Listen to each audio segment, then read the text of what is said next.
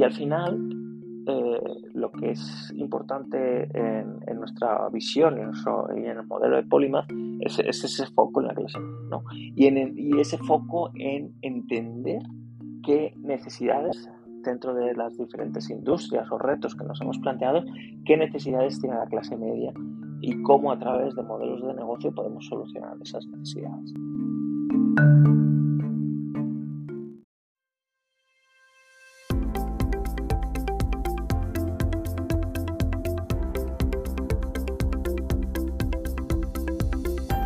Bienvenidos a Creando la TAM, un podcast donde conversamos con emprendedores e innovadores de Latinoamérica para conocer sus historias y, a través de ellas, inspirarte a seguir tus ideas. Soy José Luis Ortiz y en el episodio de hoy Carlos Fernández de la Pradilla nos cuenta cómo pasó de España a Colombia y del mundo financiero a un venture builder con Polymath.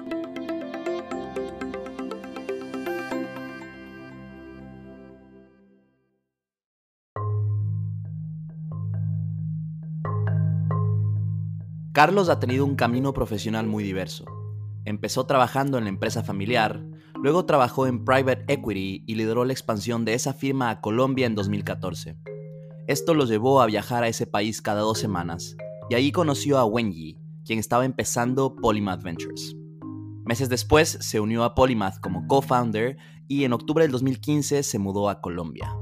Polymath es un venture studio que crea soluciones para la clase media en Latinoamérica a través de tecnología.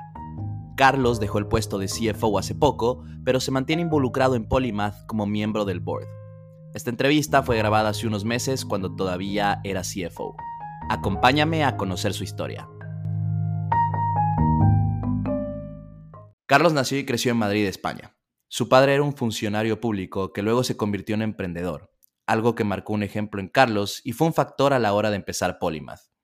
En el colegio era un estudiante normal en lo académico y un poco menos normal en lo deportivo, ya que llegó a ser campeón de España en badminton tres veces.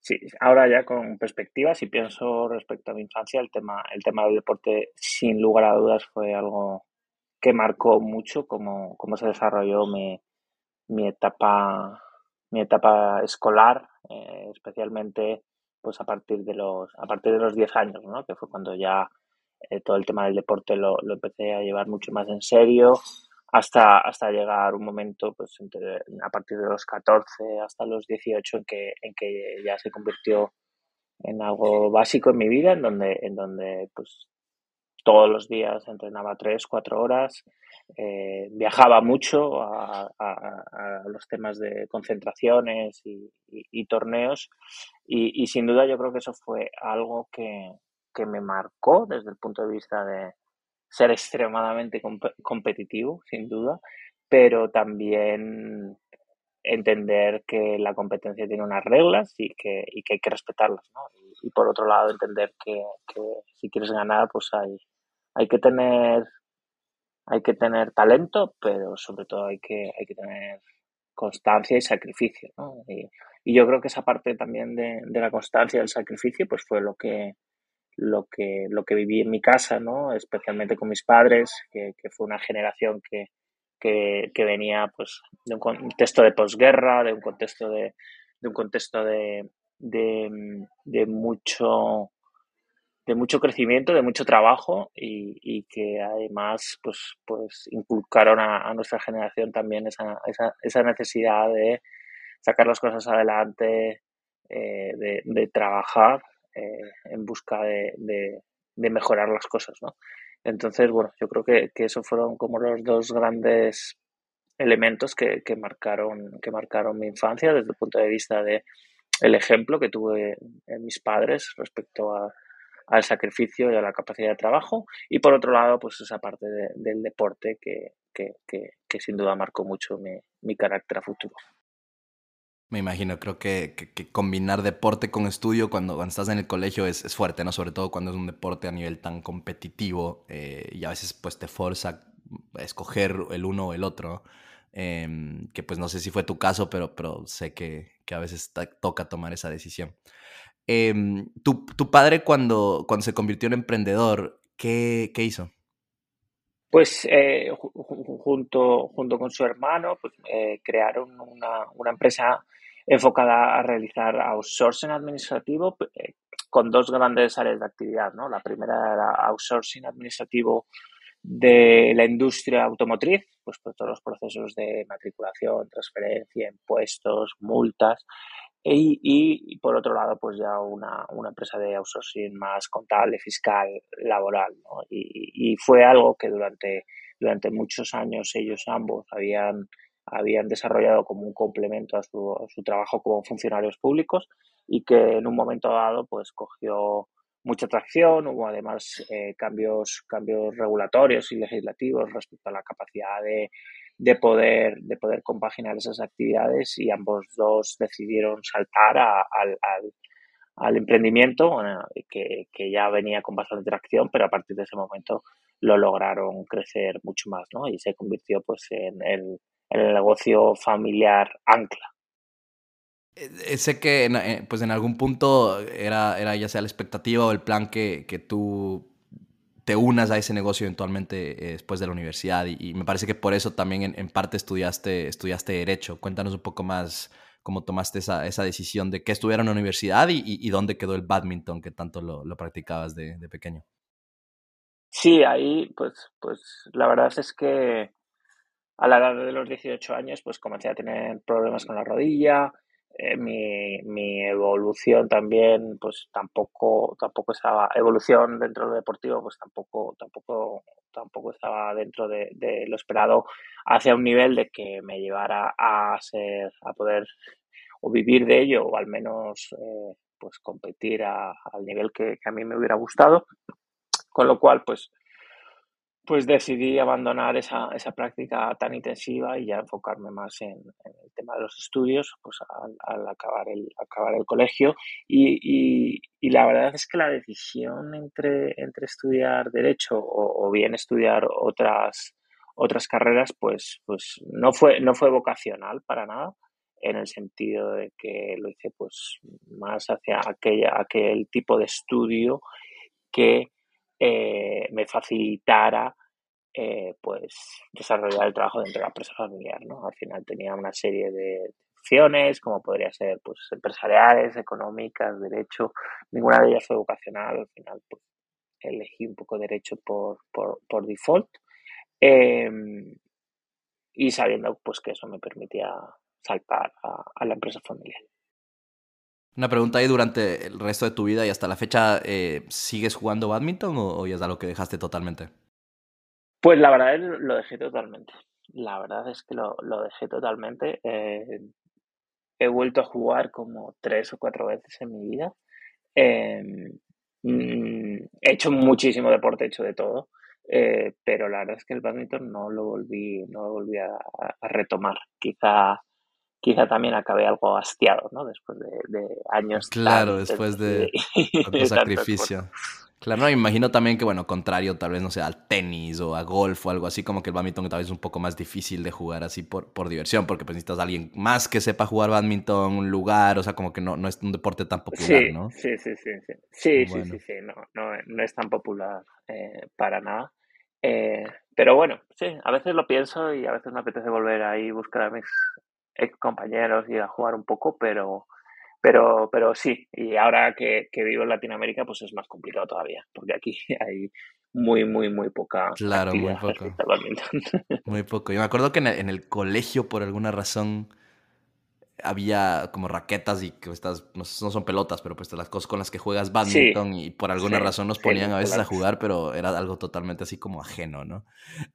Sí, eh, lo, que, lo, que tiene es un juego que lo, bueno que tiene, además físicamente es de los más exigentes que hay, eh, es que es, es, es muy, su, hablando del mundo de las startups, su habilidad es muy buena, ¿no? En el sentido de que da igual el nivel que tengas, siempre que juegues con alguien del nivel más o menos como el tuyo, te vas a divertir y mucho, ¿no? Porque es sencillo. Es sencillo el básico, ¿no? Hay otros deportes que hasta que llegas a un determinado nivel, pues como el tenis o el golf, eh, requiere mucho, mucho entrenamiento. El badminton lo coges relativamente rápido y se convierte en algo divertido, ¿no?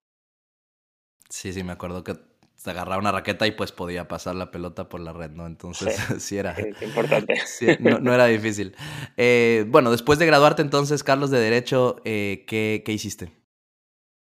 Pues, pues tal y como estaba pensado, pues eh, comencé, volví a la, fui a la empresa, a la empresa familiar, pero tampoco sin mucha convicción, la verdad.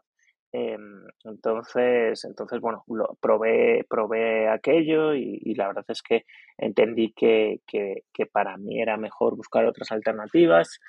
Em, tampoco lo tenía muy claro y por eso pues al, año y medio sí, pues decidí hacer...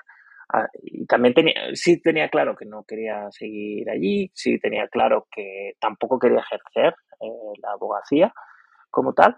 Y, en aquel momento estuve y estuve indagando algunos temas sobre derecho a las tecnologías, que estaba comenzando toda esa práctica en aquel momento, a principios de los años 2000. Em, pero, pero bueno, mm, sentía, sentía que necesitaba tener como mayor exposición a, otros campos, con lo cual decidí, decidí hacer un MBA eh, básicamente con una intención de, tener exposición a, distintas áreas para, entender hacia, hacia dónde podía eh, encaminar mi, carrera profesional y, personal. Eh, esa fue la razón por la que, pues, muy joven hice, hice ese MBA. Lo hice en el Instituto Empresa, allí en Madrid, de, donde, de, donde, yo soy, ¿no? Y, y, para mí, bueno, pues era una institución que, que, me daba confianza respecto a la calidad académica eh, y, que, y, que, y que obviamente pues estando en España pues entendía de, su prestigio y, cumplía muy bien ese objetivo que, yo tenía pues de, un aprendizaje rápido. Em, y la verdad es que creo que fue una, fue una decisión, una decisión acertada porque, porque bueno, en primer lugar, de nuevo, pues para mí fue fue un gran reto, eh, especialmente pues en toda la parte relacionada, la parte numérica, en la parte eh, contable, financiera, en donde yo no había tenido ningún tipo de. Claro, no habías visto nada durante Derecho. En la vida, ¿no? y, y, realmente ahí fue cuando, cuando empecé a, a desarrollar un, un, interés, yo creo que por dos, por dos grandes áreas, ¿no?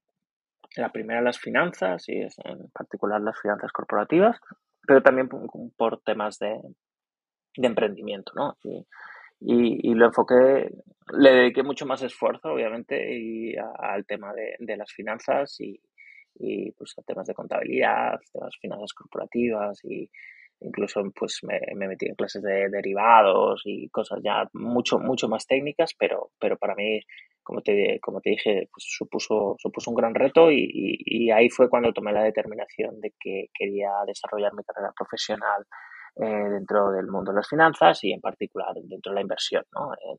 Eh, private equity, realmente fue cuando, cuando dije, mira, esta, es la actividad que, más me gusta.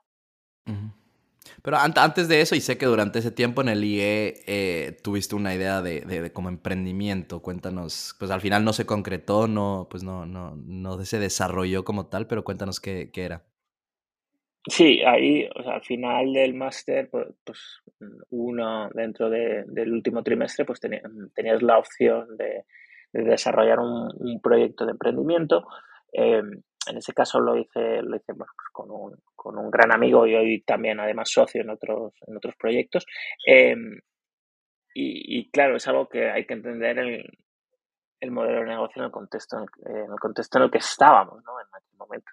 Eh, pues en aquel momento no había teléfonos inteligentes, obviamente, eh, ni acceso a Internet eh, tan, tan accesible y móvil como hoy en día tenemos, estamos hablando del año 2002, y, y básicamente era, era, un, era un proyecto en el, que cual, en el cual queríamos utilizar unas, unas, unos, las, unas palms eh, de compact, ¿no? Unos, unos sí, eran, eran, eran, eran, unos instrumentos móviles que podían almacenar información y, los cuales tenían, tenían, tenían la capacidad de añadirles un GPS, un GPS que era un instrumento también que, que, tenía el tamaño pues como de un teléfono, de lo que hoy en día es un teléfono que se lo añadías a, a, esa tableta. ¿no? Eh, y la idea era es que a través, a través de, de, ese GPS pudieras tener una geolocalización y que esas tabletas estuvieran cargadas con información turística de Madrid, pero a, a su vez con información relativa eh, a temas de consumo, ¿no? Pues ocio, restaurantes, promociones y que fuera destinado pues a toda la población de eh, turistas que, que, recibía, que recibía la, la ciudad, ¿no? Eh, bueno, era algo que hasta técnicamente en aquel momento era, era bastante complejo, pero, pero que, que yo creo que visualizaba eh, pues lo que luego ha sido todas esas tendencias de, de de, del valor de la geolocalización, de la información actualizada eh, para, para, todos los temas de marketing. Sí, un poco como una visión de, de Google Maps orientado a, a, turismo, ¿no? Como que saber qué hay en cada, en cada ciudad. Bueno, no, no se dio eso, pues se daría después, como, como, como ya sabemos, el tema de emprendimiento para ti, pero volvamos un poco a lo que ya mencionaste, que, que pues supiste que el mundo de finanzas era lo tuyo en ese momento. Sé que quisiste entrar a, private equity, pero en ese momento fue difícil, así que te fuiste a, a consultoría, a Deloitte un año y luego sí eh, pasaste a private equity. Cuéntanos un poco por, por qué fue, o sea, después de haber hecho un MBA, ¿por qué fue difícil entrar a Private Equity y cómo lo lograste después del año en Deloitte? Bueno, pues fue difícil, yo creo que por, por una serie de circunstancias, ¿no? Yo creo que había una circunstancia macro que no era muy favorable, pues estamos hablando año 2002, después de la crisis que generó todo el tema de las Torres Gemelas, que tuvo cierto impacto en, pues, sobre todo en el mundo financiero. Se pensaba que era una crisis, ¿no? Luego ya entendimos bien en el 2007 en adelante lo que realmente era una crisis. Eh, y ese contexto pues no, no, era favorecedor, ¿no? Pero adicionalmente, pues yo, pues yo creo que tenía una serie de handicaps que me, que, que me limitaban mi acceso a ese sector financiero, pues como era mi falta de experiencia, mi formación como abogado y también que estaba intentando entrar pues como con dos, tres años de, de calaje ¿no? dentro, de, dentro, de, dentro de ese mundo que tiende a ser pues muy estandarizado. ¿no? Pues la gente entra entra como en prácticas, después, justo después de la carrera, se cogen determinados perfiles de determinadas universidades y, yo no hacía checks, eh, check en, esas, en esas circunstancias, ¿no? Con lo cual, con lo cual pues, pues la verdad es que se, se me hizo un, proceso muy complejo, fue, fue muy difícil además eh, personalmente, ¿no? Eh, el, el poder aceptar que no estaba consiguiendo eso y, y la verdad es que me, frustró me frustró durante me frustró durante muchos meses el hecho de no poder no poder tener acceso a, a lo que para mí era era mi objetivo y, mi, ilusión ¿no? y, y, la verdad es que no no, no fue un periodo fácil eh, obviamente tenía un, un objetivo final pues que era entrar en el mundo del private equity eh, ya hubo un momento en que tuve claro que eso de, de, manera directa no iba a poder ocurrir, ¿no? Con lo cual, pues ya empecé a buscar otra serie de alternativas y ahí es cuando surgió la oportunidad eh, de todo del departamento de Corporate Finance de, de, Deloitte y fue cuando, cuando, cuando me incorporé eh, ahí a principios del el 2003. Después de ese, de ese año en, en Deloitte, entraste a, pues, como mencionamos ya, Private Equity en Mercapital, como se llamaba en ese momento. Y sé que ahí estuviste bastante tiempo, como nueve años, si no estoy mal. Eh, sí. Cuéntanos, obviamente no, no, no, no vamos a poder profundizar en tanto detalle de nueve años, pero pues sé que hubo mucho, hubo ciertas adquisiciones, cambios de nombre. Sé que incluso con un socio, mientras estabas ahí en Mercapital, lanzaste un par de empresas. Eh, cuéntanos, sí, o sea, cuéntanos qué, qué rescatas de, de, esos nueve años ahí en Mercapital. Bueno, pues para mí, sin duda, fueron muy importantes. En primer lugar, porque fue cumplir un sueño, ¿no? Yo cuando estaba en el máster y miraba los fondos de private equity que había en España, eh, pues Mercapital sin duda era, era, en aquella época, era sin duda la referencia y por eso quise entrar allí y para mí era como un objetivo, un objetivo vital, con lo cual pues el haberlo cumplido pues, pues tú, me generó gran satisfacción.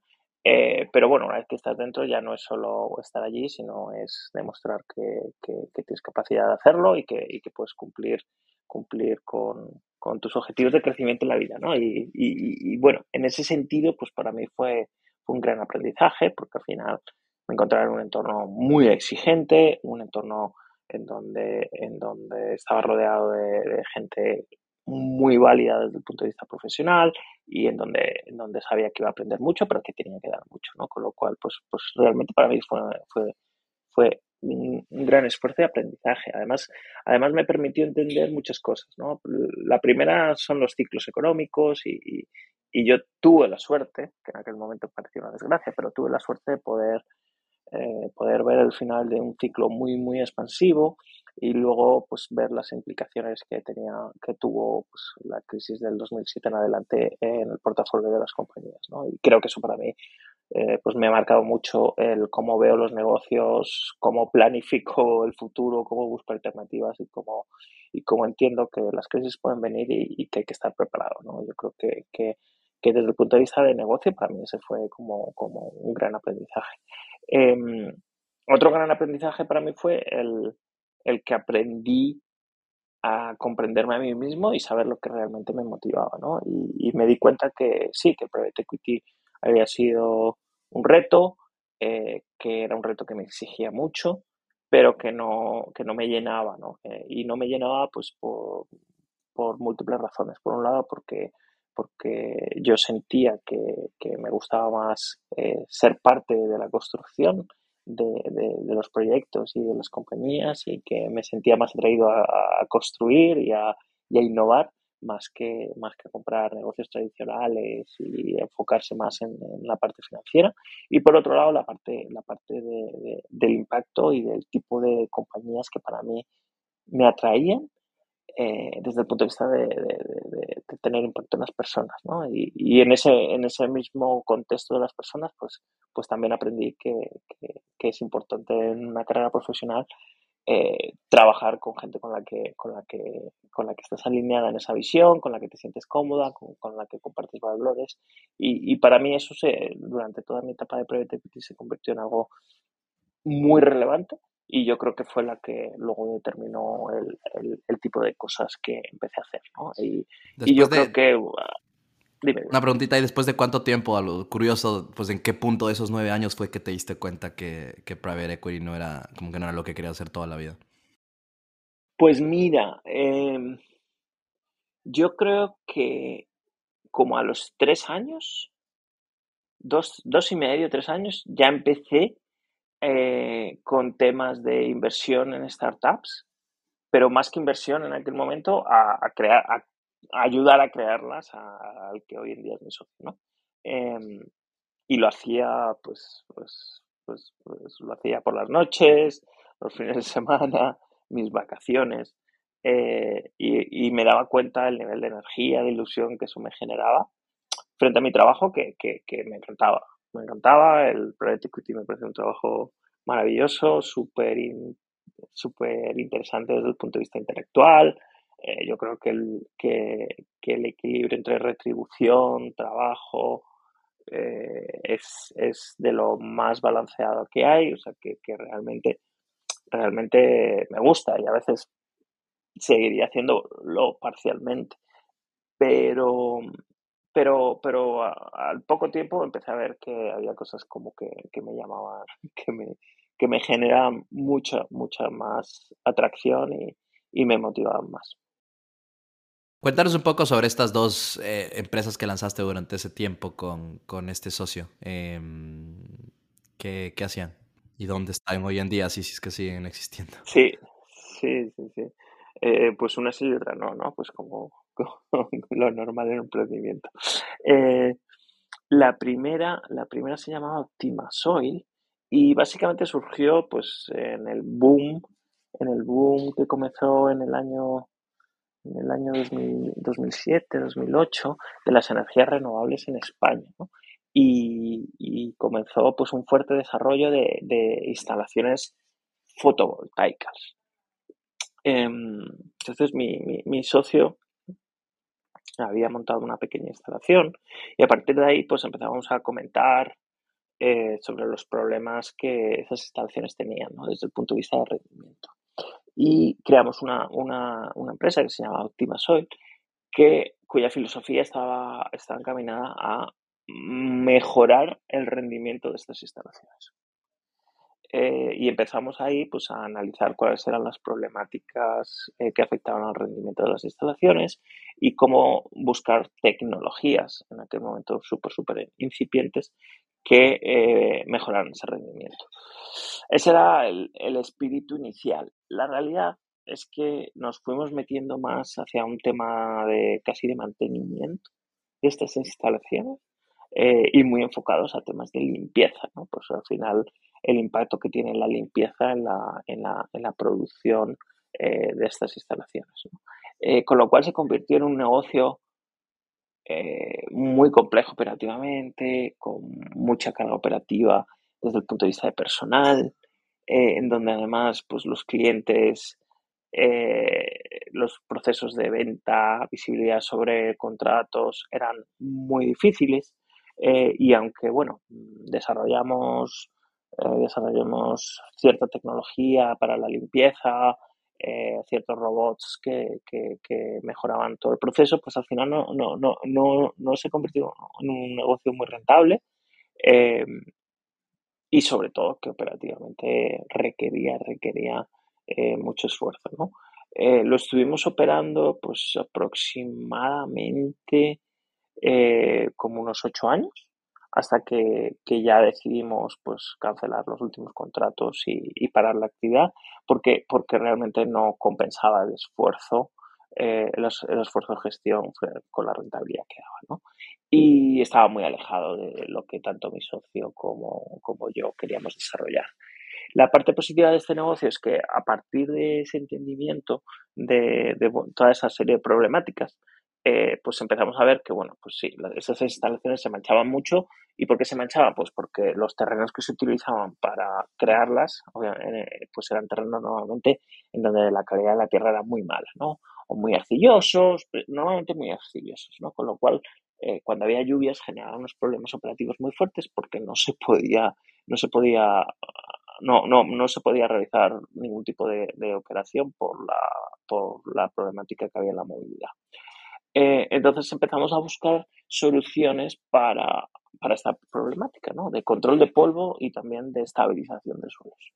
Y ahí mi socio, que es una persona, Juan Melón, que es una persona eh, con una capacidad intelectual infinita y sobre todo de aprendizaje y de búsqueda de soluciones, eh, pues empezó a aprender sobre, sobre tecnologías para el control de polvo y, y estabilización de suelos. Eh, inicialmente estuvimos trabajando con una empresa de Estados Unidos que tenía una tecnología que no funcionaba y eso fueron dos años de, aprendizaje y finalmente comenzamos a trabajar con una empresa india que se llama FIDEX, eh, que, es, que, que, estaba comenzando en el desarrollo de esos productos con una, con una tecnología, con una nanotecnología mucho más sofisticada. Eh, y ahí comenzó nuestra, nuestra interacción con ellos eh, pues aproximadamente hace, hace, hace 10 años y empezamos a trabajar con ellos en, eh, inicialmente en, en, los temas de, en los temas de control de polvo, estabilización de suelos, pero a partir de ahí pues empezamos a, a desarrollar más soluciones con sus productos, eh, también en otras áreas como, como en temas de aditivos de asfalto, pinturas, eh, eh, temas textiles y temas agro, ¿no? Y comenzamos, especialmente en la, parte de aditivos para asfalto y temas de construcción, empezamos eh, una actividad comercial en Latinoamérica, ¿no? Entonces, esa es una empresa que todavía, que hoy en día existe, tenemos cerca de 10 empleados, es una empresa rentable que está creciendo bastante fuerte en los últimos dos años, ¿no? Una vez que es una empresa en donde es necesario invertir con una visión a largo plazo eh, clara, porque la tecnología es muy innovadora y requiere un proceso de adaptación eh, de varios años, pero que una vez que te posicionas, pues el potencial que tienes es muy fuerte. Y la verdad es que hoy en día, pues eh, tanto en Colombia, Centroamérica, México, Brasil, Perú, pues hoy en día tenemos ventas, clientes y, la verdad es que es un proyecto que, está en una fase muy interesante y con mucho potencial. ¿Todavía se llama Optimasoil? No, es, la segunda, o sea, Optimasoil sí, se llama Optimasoil. Todavía se llama, ok. Entonces, o sea, el pivot fue, digamos, más hacia Optimasoil, la primera se llamaba diferente, entonces. Sí, la primera era Optimiza Solar, perdón. Optimiza Solar, ya, pero Optimiza Solar luego se convirtió en Optimiza Solar, que es la que existe eh, ahora. Súper interesante porque, claro, es algo muy, como muy diferente, digamos, es tecnología igual, pero como un poco más como tecnología, pues, de hardware y como es nanotecnología, eh, muy diferente a software y muy diferente a todo lo que habías hecho hasta la fecha y, y diferente a lo que haces hoy en día, ¿no? Entonces... Sin duda eh, me parece muy, muy, interesante ese, como, ese tinte, digamos, de emprendimiento hacia, hacia, hacia esa área que, que tienes y todavía existe, ¿no? Em, bueno, continuamos un poco con, la, con el resto de la historia, Carlos. Em, sé que, bueno, has dicho que con Optimasoil también hubo ese, esa expansión o ese crecimiento en Latinoamérica, pero sé que también con Mercapital eh, en algún punto te tocó empezar a viajar a Latinoamérica, específicamente a Colombia, por diferentes inversiones y pues cosas en el trabajo. Eh, y que ahí en ese momento conociste a quien es ahora tu co-founder en Polymath Ventures, que se llama Wenji. Eh, cuéntanos un poco cómo, cómo y cuándo la conociste y, cuándo fue, cómo fueron esas primeras veces que, viajaste a Colombia. Sí, en, Mercapital empezó una estrategia de, pues, como respuesta también a la crisis profunda que, existía en España, pues eh, una estrategia de, de, apoyar a las compañías de su portafolio a, a internacionalizarse con un foco hacia Latinoamérica a partir del año 2011 y eso eh, inicialmente con un foco en Brasil, ¿no? Y a partir de ahí ya me tocó pues hacer unos cuantos viajes extensos a, Brasil, ¿no?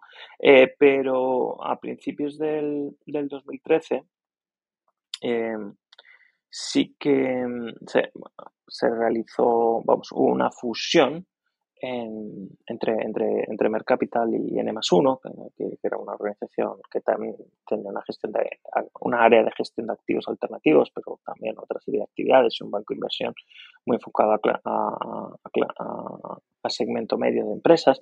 Y, a raíz de esa fusión pues se potenció la, la, expansión internacional en Latinoamérica. Eh, y se abrieron oficinas en Ciudad de México y en Bogotá. Y en ese contexto, pues eh, yo tomé la responsabilidad de abrir la oficina en Bogotá para el fondo. Un fondo que además se había duplicado de tamaño a raíz de, a raíz de, esa, de esa fusión. ¿no? Eh, y eso fue a comienzos del, del 2013. No, finales del 2013. disculpa, Y en el 2014, pues fue cuando ya a, principios del 2014 comencé a, viajar a Colombia pues cada 15 días. Eh, pues para hacer todo toda, toda la, el setup de, de la oficina. Y, y, a los pocos meses, en abril del 2014, fue cuando conocí a Wenji. Eh, la conocí pues eh, a través de un contacto que nos dijo, oye, pues os tenéis que conocer porque los dos tenéis tenéis muchas cosas en común, a ver si os conocéis, ¿no? Y, nada, la conocí, ella estaba comenzando el proyecto de Polymath, me pareció algo, eh, me pareció algo espectacular en aquel momento, ¿no? El propósito que tenía, la energía que tenía, eh, y, mi primera interacción con Polymath pues fue como, como inversor, ¿no? Eh, junto con mi familia, pues hicimos una, una inversión en el primer vehículo que estaba Polymer levantándose y a partir de ahí, pues ellos me, me invitaron a una serie de, de comités eh, que estaban haciendo pues, para la creación de las compañías y, y, empecé a tener también más exposición hacia, hacia su metodología y, y, el tipo de cosas que querían hacer y para mí fue como algo que me, pues, me abrió los ojos, me hizo ver, eh, me, me, me, enseñó eh, muchas cosas del emprendimiento que para mí habían sido, eran totalmente desconocidas, ¿no? dado por donde yo había desarrollado mi, carrera profesional, pero veía que había una confluencia muy clara también o, muchas similitudes pues, con, ese, con esa actividad de inversión en, empresas en crecimiento que, también en, en, determinados años había, había ocurrido en España. Sé que al poco tiempo, en ese mismo año, de hecho en 2014, eh, hubo ciertos cambios con, eh, pues en, en N más 1 Capital, donde trabajabas, eh, y pues el enfoque se fue de, de, de, Latinoamérica y volvieron a enfocarse en España. Y pues claro, ahí tú quedaste con esa conexión en Colombia, pero ya sin, sin la razón de estar ahí. Y, sé que eso fue lo que te llevó a, luego salir de Mercapital y oficialmente unirte eh, a Polymath como, como co-founder junto con Wenji. Em, cuéntanos un poco cómo fue esa transición y, lo que era Polymath, lo que hacía Polymath en ese momento, en 2014. Sí, fue, fue, fue un proceso de, de, varios meses, obviamente, pues porque, porque era, era un gran cambio, ¿no? Por un lado, pues sabiendo que el proyecto Mercapital N más uno ya en ese momento en Colombia pues no tenía el sustento el respaldo de la organización pues, pues, pues, para mí fue pues como una gran decepción pues porque era un proyecto que había que había disfrutado mucho ¿no? el poder montar algo desde cero el ver cómo las cosas van pasando va evolucionando entonces para mí eso la verdad es que me, me frustró mucho y sentía pues que había cumplido que había cumplido un ciclo y que me había sentido mucho más cómodo profesionalmente en, en Latinoamérica, eh, con mucha más ilusión y con mucha más visión a largo plazo de poder crear cosas que tuvieran significado para mí. Eh, con lo cual la vuelta a España se me hacía se me hacía muy difícil desde el punto de vista desde el punto de vista profesional ¿no? eh, con lo cual pues empecé a, a, explorar diferentes alternativas intentar aprovechar eh, pues lo que yo consideraba que eran, que eran mis activos en ese momento eh, de conocimiento, de experiencia. Y una de esas opciones, pues, pues, pues surgió en Polymath, ¿no? Cuando, cuando Wenji, conversando con ella, pues le, le, planteé cuál era mi contexto y entonces pues ella me dijo, oye, pues planteate también si, si puedes tener un rol dentro de Polymath, porque llevamos unos meses conociéndonos, eh, ha sido todo ha sido, todo ha ido muy fluido, estamos muy alineados, creemos que nos puede traer valor, con lo cual también comenzamos a tener esas conversaciones, ¿no? Eh, pues como para mí, además, pues tenía fuertes implicaciones en el sentido de que, pues hoy era ya eh, un puesto directamente en Colombia, no era una responsabilidad compartida entre España y Colombia como era en el pasado, era un tema de emprendimiento, eh, con mucho más riesgo, implicaba una implicaba pues un sacrificio económico, un riesgo profesional y un sacrificio personal, pues, pues fue un proceso que tardé varios meses en tomar esa determinación, pero realmente lo que hice fue empezar a involucrarme más poco a poco, poco a poco, y la verdad es que me sentía, me sentía muy cómodo y, y, decidí incorporarme pues en, mayo del 2015. ¿Te, ¿Te, mudaste a Colombia junto con eso o lo, lo, estabas, lo, lo ibas a hacer desde España? Pues en aquel momento no me mudé completamente eh, porque, porque mi mujer en aquel momento eh, quedó, quedó embarazada justo y era nuestro primer hijo y, y, decidimos tenerlo en, tenerlo en España, ¿no? Con lo cual yo continué pasando 15 días en Colombia y 15 días viajando. en España, uh -huh. viajando hasta, hasta, hasta, perdona, te he dicho mayo del 2015, es mayo del 2014. 2014 eh, ya. Hasta, sí, hasta, hasta, que, hasta que Álvaro nació eh, y, y, no nos movimos hasta a vivir a Colombia hasta octubre del 2015. Ya. Sé que los primeros, bueno, después de que te unes entonces a mediados de 2014, eh, los primeros dos años de, en Polymath fueron de mucho crecimiento, pero me contabas que no había capital del, del ecosistema necesariamente, ¿no? O sea, 2014 a 2016 un ecosistema muy diferente a lo que es ahora.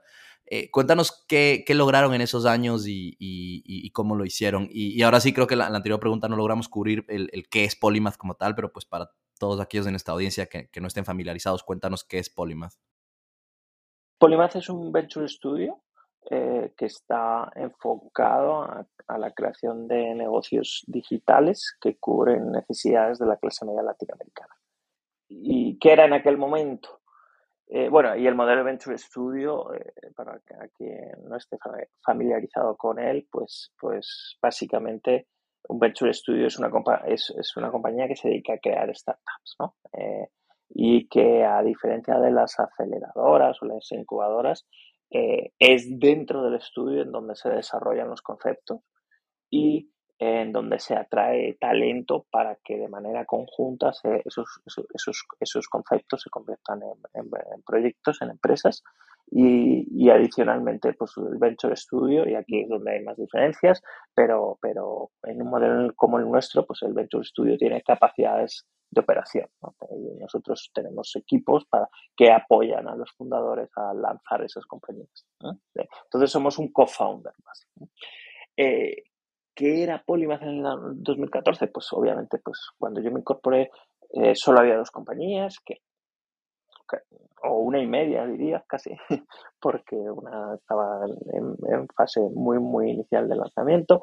Em, y ya se habían desarrollado dos proyectos de eh, dos proyectos de, investigación para el lanzamiento de otras tres compañías, ¿no? Con lo cual, eh, cuando yo entré, pues fue una fase de crecimiento muy grande, pues eh, la, infraestructura de Polymath apenas tenía 8 o 10 personas, teníamos esta compañía y media que empezaron a crecer, pero había que lanzar tres compañías que fueron lanzadas en un periodo de año y medio. Eh, con lo cual fue, fue un crecimiento muy fuerte en donde, en donde ya empezamos a sentir, eh, quizás no, no, no muy fuerte al principio, pero, pero sí al, cabo del, del, año y medio, dos años, o sea, a partir de finales del, finales de, del 2016, cómo había una fuerte carencia de acceso a, a, financiación. ¿no? Y, en ese sentido, en la medida en que la organización creció y sus requerimientos de, fondeo crecieron significativamente y ahí fue cuando empezamos a topar pues con esas carencias que existían en el ecosistema en donde por un lado pues no la inversión en startups en temas de ángeles inversionistas en la región no estaba desarrollado para nada eh, con lo cual nosotros teníamos que hacer ese esfuerzo de crear esas redes de ganar esa esa confianza con esos inversionistas individuales y eso fue un esfuerzo fortísimo, eh, pero adicionalmente eh, tampoco existía una capa suficiente de fondos de VC para invertir en los proyectos. ¿no? Los pocos que habían pues, pues, pues eh, no estaban tampoco como muy interesados en, nuestros proyectos. Em, con lo cual esa parte del fondeo comenzó a ser un gran limitante durante, durante esos años. Creo que quedó bastante claro eh, el concepto de lo que es un company builder o un venture studio. Eh, pues definitivamente eres el, pues el Polymath es la primera startup que es un venture studio que tenemos en el podcast, a pesar de que ha habido pues al menos otro fundador que en algún punto de su vida hizo ya un venture studio en México. Eh, pero entonces algo que tal vez mi audiencia no está tan familiarizada, así que creo que queda claro. Em, Cuéntanos un poco sobre, algunas de las, de las eh, startups que, están incubando, que han incubado eh, y qué es lo que hacen en, Latinoamérica. Pues, pues mira, nosotros eh, el primer elemento que nos describe es que, estamos enfocados en crear startups que cubran necesidades de la clase media en Latinoamérica. ¿no? Entonces, em, esto ha sido el elemento básico de nuestra organización eh, desde, que, desde que se creó. Y, eso ha ido teniendo implicaciones eh, en qué tipo de startups íbamos creando a lo largo de los años. ¿En, qué sentido? Pues principalmente en el sentido de que eh, en esos años del 2013, 14, 15, 16, incluso 17, pues el nivel de penetración digital del demográfico al que, al que nosotros nos enfocamos era muy bajo. Con lo cual el componente digital de nuestros negocios era muy bajo también. Eran compañías que eran tech enabled, pero que no eran modelos de negocio digitales como tales. Y al final, eh, lo que es importante en, nuestra visión y en, el modelo de Polymath es, ese foco en la clase media, ¿no? Y, en, y ese foco en entender qué necesidades dentro de las diferentes industrias o retos que nos hemos planteado, qué necesidades tiene la clase media y cómo a través de modelos de negocio podemos solucionar esas necesidades. Y, y, y si ves nuestro portafolio, ves cómo incluso, no ya solo desde el lanzamiento, pero incluso desde la evolución de las compañías, esas compañías han ido evolucionando a convertirse en modelos digitales, pero se han mantenido enfocadas en cubrir la necesidad para la que fueron diseñadas. Eh, dicho esto, pues, ¿qué tipo, qué, compañías hemos lanzado? Pues tenemos una compañía enfocada a una, una, compañía de servicios financieros eh, para, para, población no bancarizada, que, además se apoya en, un modelo de distribución de red social, que es Aflore. Eh, tenemos la que hoy en día es la mayor cadena de reparación de automóviles de Colombia, que es Autolab, que, ha venido a convertirse en una plataforma que pone, que intermedia entre el cliente final y los talleres de, nivel intermedio, en donde además les, les, incorpora un nivel de tecnología y sofisticación que les hace ser mucho más eficientes en sus operaciones. Eh, tenemos Elenas, que es una, un, social e-commerce eh, que, está teniendo un crecimiento espectacular en los últimos años. Eh, estas dos últimas compañías, tanto Autolab como Lenas, eh, han sido creadas en Colombia, pero hoy en día ya tienen operaciones significativas en, México. Y recientemente hemos lanzado, lanzado dos nuevas compañías, una en el mundo también del social commerce, más enfocado a temas de, de moda, que se llama Rockstar, y, finalmente una plataforma de salud, TANI Salud, que está enfocada a poner en contacto a, pacientes que quieren realizarse cirugías no cubiertas por el sistema o que necesitan acelerar el tiempo de ejecución con cirujanos que, pueden hacer dichas cirugías. Entonces, como, como puedes ver en nuestro portafolio, pues son compañías que están enfocadas a, a, las personas, enfocadas en temas temas muy, muy, muy básicos y, principalmente nosotros queremos desarrollar compañías en, que se enfoquen en modelos de negocio eh, dentro del mundo del fintech, del e-commerce y de los service marketplaces, en donde además haya un componente de B2B, 2C, ¿no? o sea, que, que, también haya un elemento en donde, en donde, en donde estamos ayudando a mejorar la, la eficiencia eh, de esos negocios que a veces tienen un cierto componente de, informalidad. ¿no?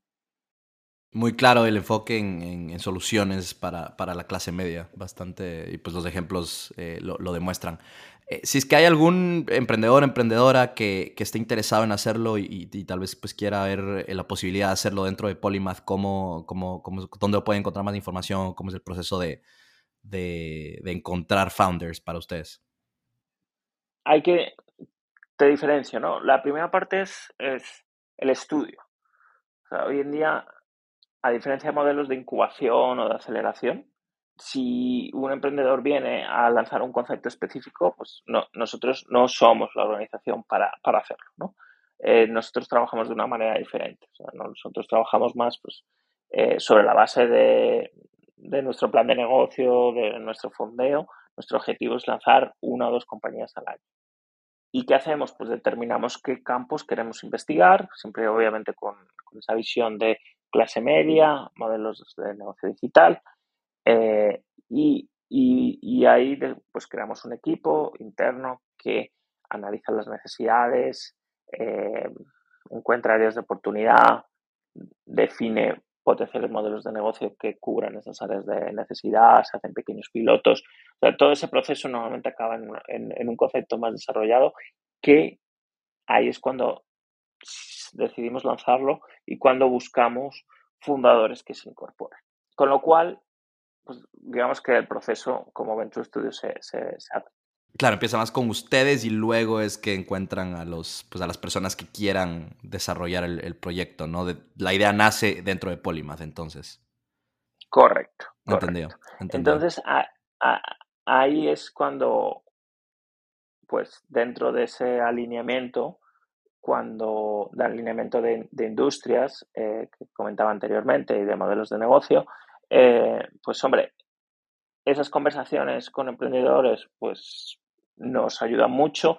Potencialmente esos propios emprendedores pueden ser emprendedores que trabajen en, o sea, o que se incorporen a estos proyectos de investigación y eventualmente sean founders de, de, esas compañías. eh, pero como tal no, no, no tenemos estructurado eh, programas de incubación o, de aceleración. Entendido. Bueno, volvamos un poco a la historia. Eh, como comentaste, los dos primeros años fueron tal vez un poco duros porque el ecosistema no estaba ahí. A partir de 2017 las cosas empiezan a cambiar en cuanto a capital, en cuanto a digitalización. y sé que pues ya en 2019 las cosas iban bastante bien. luego llegó la pandemia ya vamos a hablar un poquito de eso. Pero Aquí quiero hacer un paréntesis eh, en la historia como tal de Polymath para topar ahí un tema personal de, tu vida que sé que tú quieres compartir como emprendedor. Eh, y es que en 2018 sucedió algo en tu vida personal que te hizo replantearte un poco las cosas. Cuéntanos, cuéntanos más eh, sobre esto. sí, en el 2018 pues comencé un proceso de separación con, con, con, mi exmujer. Em, Después, además de, haber tenido dos hijos, mi, segunda hija nació, nació, nació ya, ya en Colombia y, bueno, pues la verdad es que indudablemente fue, fue un proceso muy duro eh, que tuvo también un impacto muy fuerte en, en mi vida en general y en la vida profesional también, ¿no? Y en lo que fue fue mi rol dentro de Polymath y mi capacidad de estar enfocado en, en, un proyecto pues que, que, en aquel momento requería, requería, requería mucho, mucho de mí. ¿no? Em, y, sobre, y quizá esas cosas, estas cosas no, no, no las puedes ver en, no las puedes ver en, en, esos momentos, en perspectiva, pero, pero si algo he aprendido después de, de, todo el proceso de divorcio y, de, y de, entender cómo yo me estaba sintiendo, pues pues fue como, como lo desgastado que estaba emocionalmente, eh, pues derivado principalmente de todo el esfuerzo que estaba poniendo en el proyecto de Polymath y todos los sacrificios que, estaba, que, estaba, que estaban implicando y, entender cómo ese, ese, esos sacrificios pues estaban afectando a mi, a mi vida personal. Eh, y, y, quizá mi mayor aprendizaje, mi mayor mensaje al mundo del emprendimiento es, es no descuidar eso y, y, no, y no pensar que, que, los emprendedores lo pueden pasar mal, que, que, pueden sufrir, que pueden estar que pueden estar deprimidos que, y que pueden necesitar ayuda. ¿no? Eh, yo lamentablemente no tenía esa visión en aquel momento, no tenía la capacidad de entender eh, lo que me estaba pasando, lo, mucho que estaba sufriendo eh, personalmente en, aquel momento. Eh, y eso hizo que llevara las cosas de mi vida a un extremo, a un extremo que, que, no, que no se hicieran sostenibles. ¿no? Y, y, quizá pues mi, aprendizaje o mi mensaje en ese sentido es no es cuidar el cómo nos encontramos personalmente, y con nuestra familia, con nuestros allegados y, no pensar que, con solo enfocarse en lo profesional, pues nuestra vida va a estar completa y entender que, hay momentos de la vida en donde es necesario recurrir a ayuda externa y que nos ayuden a entender y a superar estas fases eh, tan complicadas, ¿no? Entonces, yo creo que, que, esos fueron mis aprendizajes de, de, de esa experiencia. Gracias, gracias por compartirlo. La verdad creo que definitivamente es un tema del que no se habla suficiente. O sea, no solamente el eh, pues, tema familiar o el balance entre vida personal con familia y vida de emprendimiento, pero, todo lo que es la salud mental, ¿no es cierto? Un emprendedor. Eh, sé que se pues, ha empezado a hablar más y más de, probablemente en los últimos dos años, pero definitivamente no es un, tema que se habla tanto, ¿no? Y, es un tema muy real. Así que gracias por, ser tan abierto con ello y con la experiencia que tuviste. Em, volviendo a la historia, Carlos, ya aquí casi por terminar, eh, como mencioné antes, en 2019 las cosas iban bastante mejor, pero llegó la pandemia en 2020. Cuéntanos un poco cómo esta digitalización, este boom digital que ha habido en el ecosistema en Latinoamérica desde que empezó la pandemia, eh, les ha ayudado, pues ustedes que están tan enfocados en, en soluciones digitales para la clase media, ¿no? O sea, e-commerce, de penetración digital y todo se ha aumentado muchísimo con la pandemia. Cuéntanos un poco cómo, cómo eso ha impactado lo que hacen ustedes con Polymath. Sí, sin duda, pues, obviamente la, la, pandemia supuso un gran reto eh, para nuestra organización, pues especialmente algunas de las compañías eh, que teníamos previos pues, pues no, no, no la superaron y todo el proceso de, cierre de esas compañías pues fue muy duro. Desde el punto de vista de la organización pues también la, alta incertidumbre, la, la, imposibilidad de levantar capital pues fue muy complejo y nos obligó a, tener que desarrollar otras áreas de ingresos, desarrollar otra manera de trabajar, hacer grandes sacrificios, pero, pero, pero con todo, eh, este, eh, la pandemia nos, nos, ha traído, nos ha traído cosas más, más beneficiosas que, que, perjudiciales, ¿no? Eh, especialmente porque vino a ratificar nuestra propuesta de muchos años atrás respecto a la necesidad de que, de que, de que las soluciones digitales eh, transformen eh, pues, la estructura económica y social de Latinoamérica. ¿no? Nosotros siempre hemos apostado sobre la base de las carencias estructurales que siempre ha tenido Latinoamérica, siempre hemos apostado que la digitalización puede ser la manera de romper esas barreras y de que realmente se produzca un crecimiento económico y social significativo y sostenido. Y eso se ha acelerado, eso se ha acelerado claramente eh, durante, durante estos dos últimos años y adicionalmente ha venido eh, alimentado e impulsado por una mayor accesibilidad a fuentes de financiación en la región, ¿no? Y yo creo que, bueno, pues para nuestros oyentes es claro el incremento que ha tenido la inversión en Venture Capital en la región y cómo eso está, está, está cambiando, está cambiando el ecosistema en toda Latinoamérica. Entonces, esos dos componentes, pues para nosotros realmente ha sido una inyección de, de ilusión porque, porque es en lo que hemos estado trabajando durante, durante los nueve años anteriores y creemos que nos sentimos pues con, con, con una gran oportunidad, pero también una gran responsabilidad para, para poder aprovechar todos esos aprendizajes, eh, todo ese entendimiento que tenemos de las necesidades, unirlo a, a, la, a, esos fundadores y unirlo a ese capital para poder crear negocios que, que de verdad transformen eh, industrias y que solucionen problemas significativos para, para la clase media en Latinoamérica. Definitivamente este, eh, pues este, este boom digital, como, como mencionaba antes en Latinoamérica, creo que va a dar cabida a muchas soluciones, muchas cosas que van a cambiar en los próximos 5 a 10 años en Latinoamérica y no va a ser una sociedad bastante diferente en todas las clases, pero pues específicamente tal vez en esa clase media, em, gracias a, a, lo que pues, las empresas de Polymath y otras muchas startups van a estar creando. Em, Carlos, para terminar, te hago ya la, la, pregunta que pues, es tradicional aquí en el podcast eh, y las la hago a todos mis invitados en, el, en, Creando la TAM. Em, y esa pregunta es, ¿cómo crees tú que podemos continuar creando en Latinoamérica y desarrollando este ecosistema eh, de emprendimiento y tecnología? Pues para mí, enfocándonos en, en lo que necesita Latinoamérica. Y yo creo que es importante huir de la simplificación de, lo que está ocurriendo en otras regiones y de verdad entender lo que es Latinoamérica y qué necesita. Y yo creo que esa es la manera en la que, en la que realmente se puede crear un ecosistema robusto y un ecosistema que, de verdad transforme la región. ¿no? Y creo que, que, al menos en mi corta experiencia en la región de, de apenas 12 años, creo que no he visto un momento en donde sea tan tangible la oportunidad de verdad romper esas carencias estructurales y empezar a construir un, futuro diferente eh, que transforme la región. ¿no? Entonces, de nuevo, eh, creo que hay que enfocarse en lo que de verdad necesita y para entender lo que necesita la región hay que entender lo que necesita la, la clase media en Latinoamérica y, y entenderlo a través de ellos, y investigando, preguntando, analizando y, entendiendo que no, no, tiene por qué no haber opciones de cambiar el futuro en, en toda la región.